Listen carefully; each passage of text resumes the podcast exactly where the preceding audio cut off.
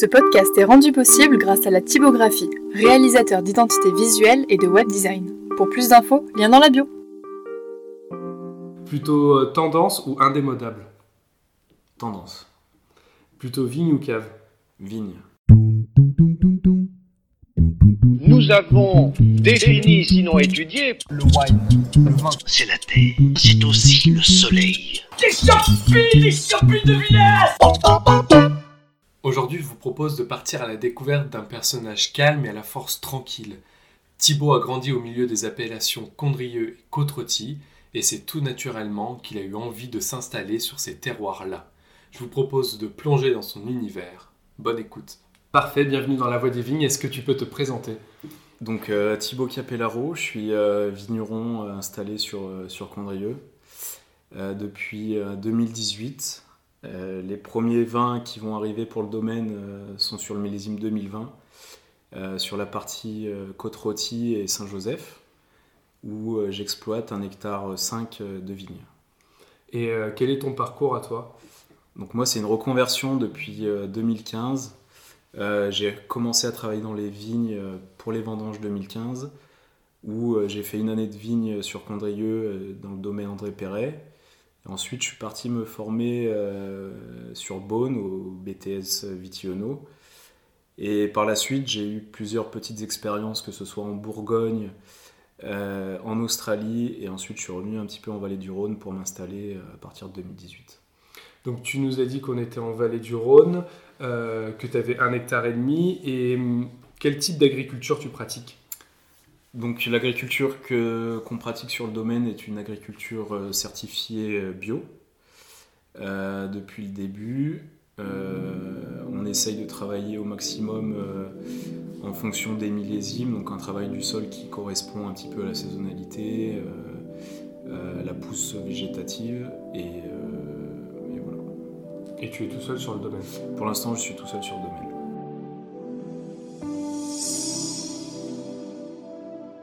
Euh, du coup, en deuxième partie, on avait décidé de parler de, l'appellation côte et de la difficulté qu'il peut euh, y avoir de, travailler ces sols-là. Déjà, est-ce que tu peux nous présenter un peu l'appellation, euh, comment elle est composée, quel type de sol on a, quel cépage on peut travailler dessus? Sur l'appellation côte qui est une, petite appellation au nord de la vallée du Rhône, l'appellation comporte 600 euh, hectares. Il y en a 300 qui sont plantés. Euh, et sur ces, sur ces 300 hectares de plantés, on est sur deux zones géologiques différentes. Avec au nord la partie sur des schistes, qu'on appelle la côte brune, donc des sols bruns. Et toute la partie plus au sud qui sont sur des granites, des gneiss et cette partie c'est plus sur des sols blonds. Ouais, la côte blonde. La côte blonde qui est un lieu dit et la côte brune c'est vraiment l'endroit de la séparation géologique euh, des deux terroirs. Et euh, le cépage qui est emblématique sur côte rôtie c'est la Syrah qu'on peut associer avec euh, du vionnier entre 0% jusqu'à 20% de, de vionnier selon les assemblages qui sont en coplantation dans le, dans, dans, le vignoble.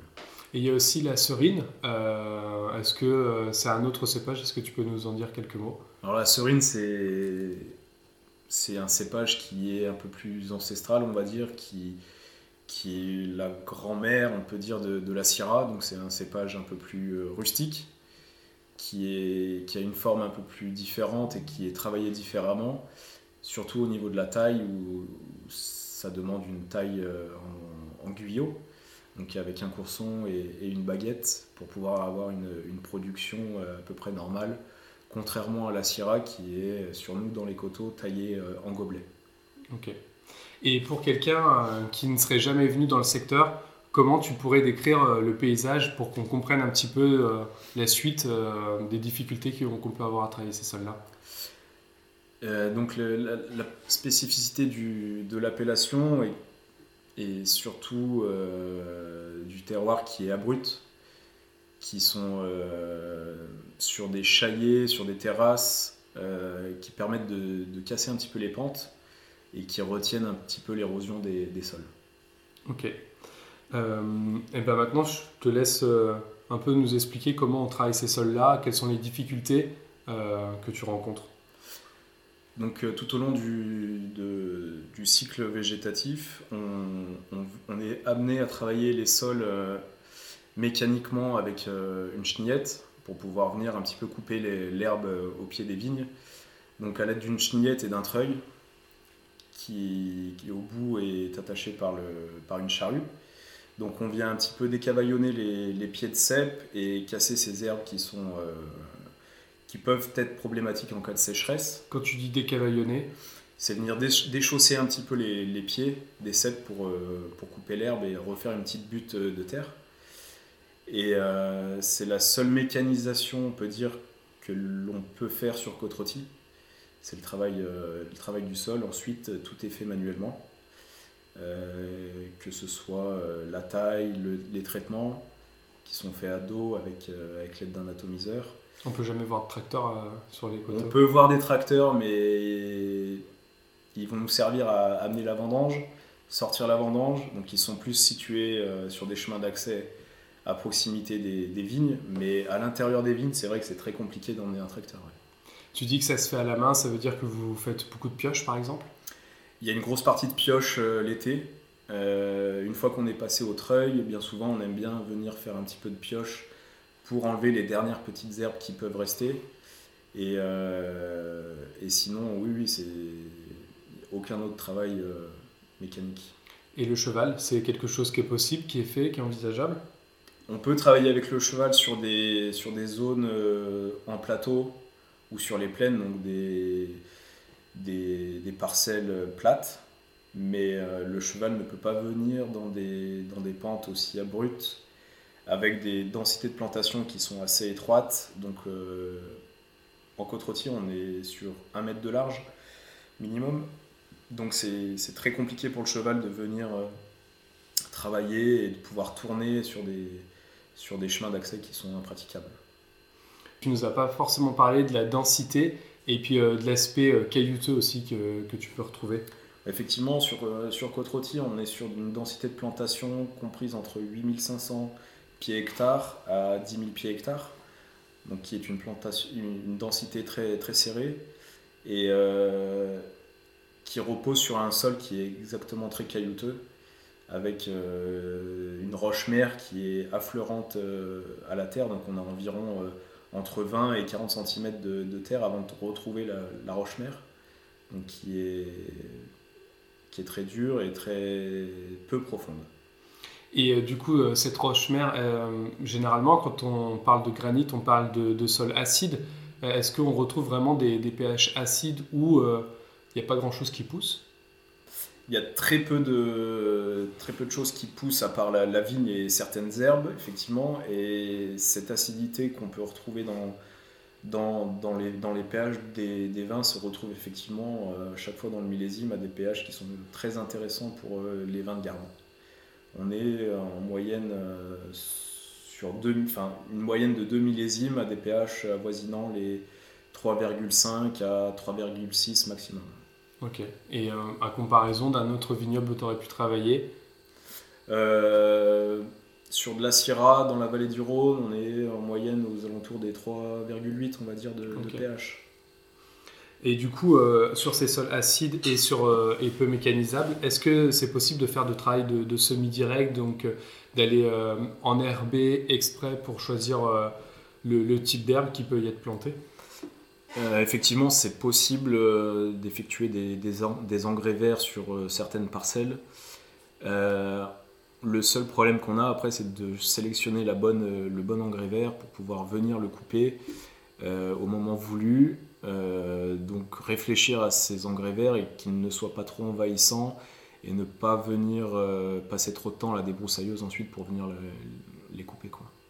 Et du coup, là, tout à l'heure, en off, tu m'as parlé que tu avais planté des, des vignes sur, sur cette appellation, justement. Toi, quelle est ta vision et euh, comment tu as planté, dans quel but euh, et pourquoi? J'ai replanté une parcelle sur côte rôtie, euh, sur le, en plein centre d'Ampuy, euh, derrière la côte brune, sur un lieu-dit qui s'appelle Grand Tailly, qui est un terroir tourné euh, à l'est, voire nord-est. C'est une parcelle que j'ai, qui m'a tout de suite plu et j'ai trouvé le, coin vraiment idéal pour euh, faire des, vins de, de garde. Et en fonction du réchauffement, euh, le dérèglement climatique, euh, c'est-à-dire qu'on n'est pas sur des sols qui vont, être, qui vont avoir le soleil toute la journée. On est vraiment sur euh, des terroirs où le soleil se lève euh, le matin et se couche assez rapidement. Donc on n'est pas sur des, des expositions trop brûlantes du soleil l'après-midi. Donc ça c'est une des qualités de cette parcelle. Et le but final c'est de perpétuer un petit peu l'histoire de Côte-Rôtie et de replanter un petit peu des terroirs euh, qui ont été oubliés après phylloxéra.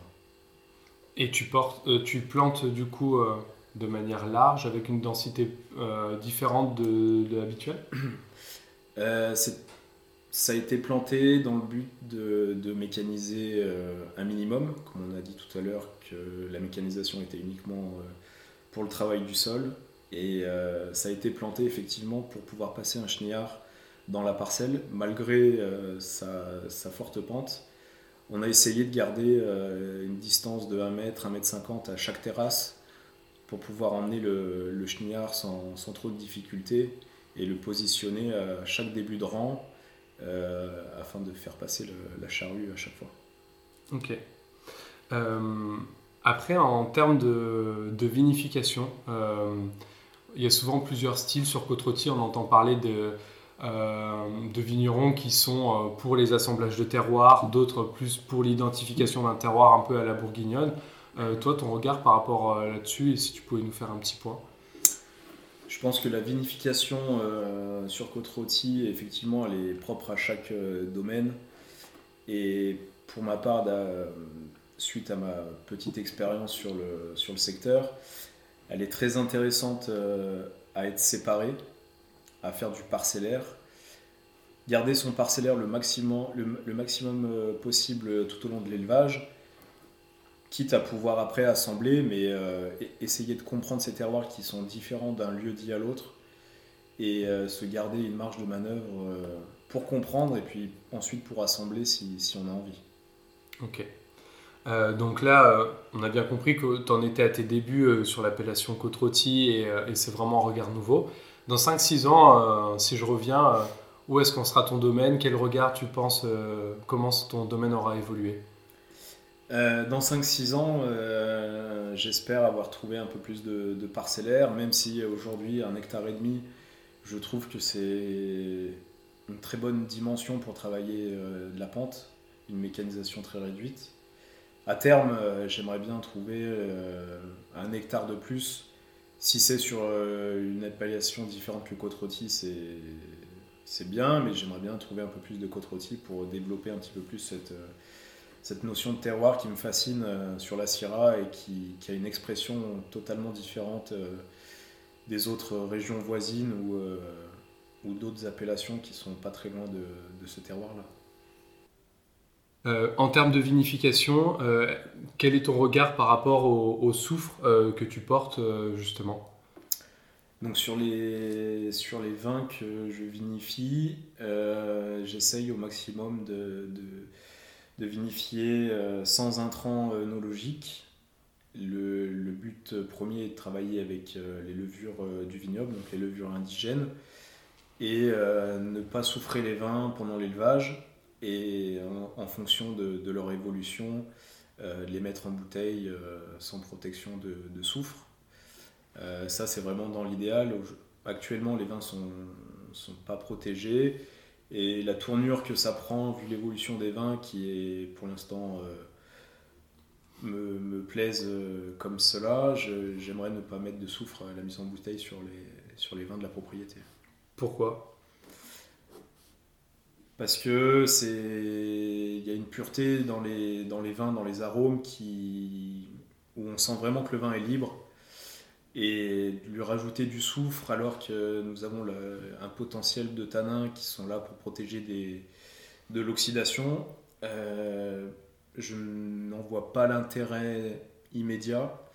Et euh, les jus sont, sont très bien comme ça. Et puis c'est surtout une philosophie de, de vinification et de, de continuité du travail de la vigne.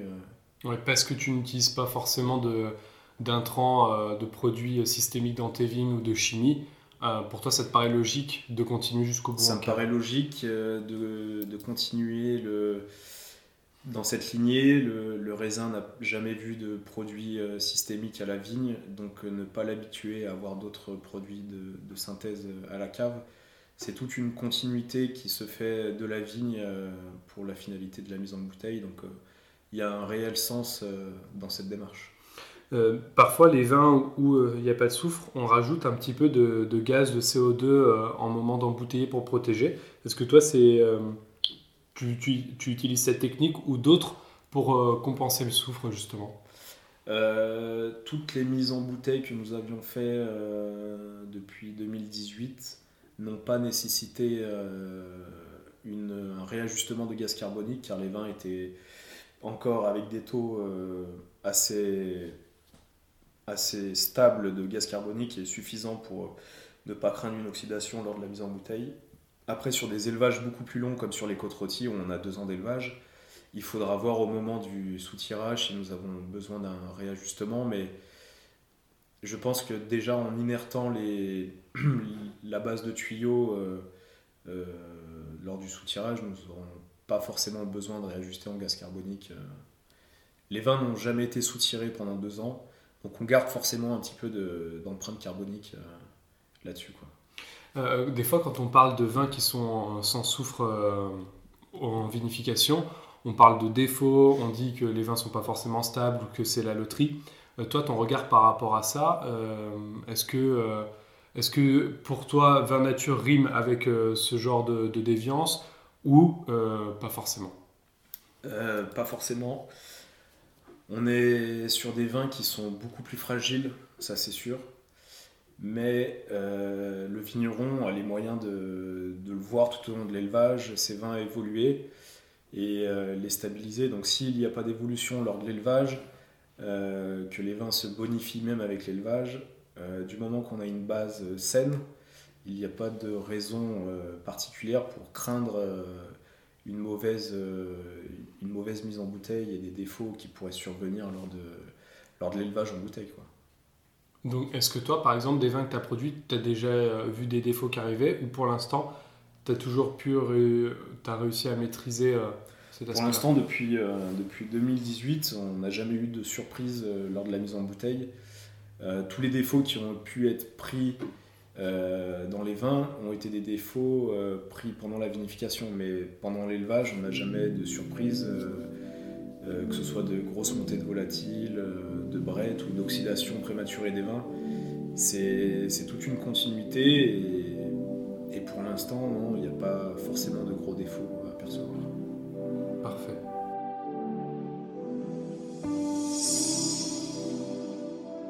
Et bien maintenant, est-ce que tu pourrais nous présenter un petit peu euh, ta gamme, comment elle se compose, et puis euh, comment elle va se composer dans le futur aussi? Donc sur la gamme, euh, actuellement, il y a une partie qui est négoce, donc sous le nom Slop. Donc cette, cette gamme s'étend avec 5 vins différents, qui changent d'une année à l'autre parce que nous n'avons pas souvent les mêmes, les mêmes fournisseurs de, raisins, même si il y a une belle, euh, une belle continuité sur les, sur les relations avec les vignerons. On peut avoir euh, un même vigneron, mais une parcelle différente d'année en année. Donc la gamme évolue un petit peu, mais le, le style de vinification reste le même. Donc sur la partie négoce, on est avec un blanc d'assemblage euh, Marsanne et Vionnier en macération et pressurage direct. Euh, et ensuite, ce sont des rouges, on va dire, un peu plus légers et, et sur des cépages euh, qui sont Syrah et Grenache. Ensuite, pour parler de la gamme euh, du domaine, donc sur l'appellation euh, Saint-Joseph, il y aura une référence à partir de 2022 et ensuite sur Côte-Rôtie, euh, une première gamme du millésime 2020 qui sera commercialisée sans doute fin d'année 2022, début 2023. Et si on veut goûter tes vins ou on veut les retrouver, comment est-ce qu'on peut faire? Euh, sur Lyon, j'ai une belle, euh, une belle représentation des vins, que ce soit chez des restaurateurs ou chez des cavistes. Et ensuite, un petit peu euh, en France, sur Paris. et essentiellement euh, restaurant et caviste. Et est-ce que tu aurais une notion de prix à nous donner? Une fourchette? Sur la partie propriété, Sur les deux. Donc sur la partie euh, négoce, les premiers vins euh, au prix caviste se retrouvent à 18 euros pour monter à 25 euros la, la cuvée euh, la plus haute. Et ensuite, sur les vins de la propriété, vu qu'ils ne sont pas encore commercialisés, euh, nous n'avons pas, je n'ai pas encore Ouais, mis de, de prix, mais voilà, on sera sur les prix de l'appellation et, et sur, des, sur des prix euh, un peu plus élevés que sur le- la partie négoce. Et dernière question, est-ce qu'il y a un vigneron que tu aimerais écouter à ta place? Euh, J'aimerais beaucoup euh, écouter un vigneron avec qui euh, j'ai échangé dernièrement et lequel j'adore ses vins. C'est un vigneron qui est en Savoie, qui fait des jolies macérations de blanc et de, rouge qui sont magnifiques. C'est Jean-Yves Perron. Jean-Yves Perron qui, ouais, à chaque fois que- qu'on goûte une bouteille, euh, c'est des, des beaux moments d'émotion. Eh ben parfait, merci beaucoup. Merci. Si cet épisode vous a plu, n'hésitez pas à le partager ou en parler autour de vous. Comme vous l'aurez compris, le but de ce podcast, c'est aussi de confronter les différents avis. Si vous avez des remarques, des compléments d'information, vous pouvez les inscrire en commentaire ou sur Instagram. Nous sommes aussi joignables par email, toutes les informations sont dans la description.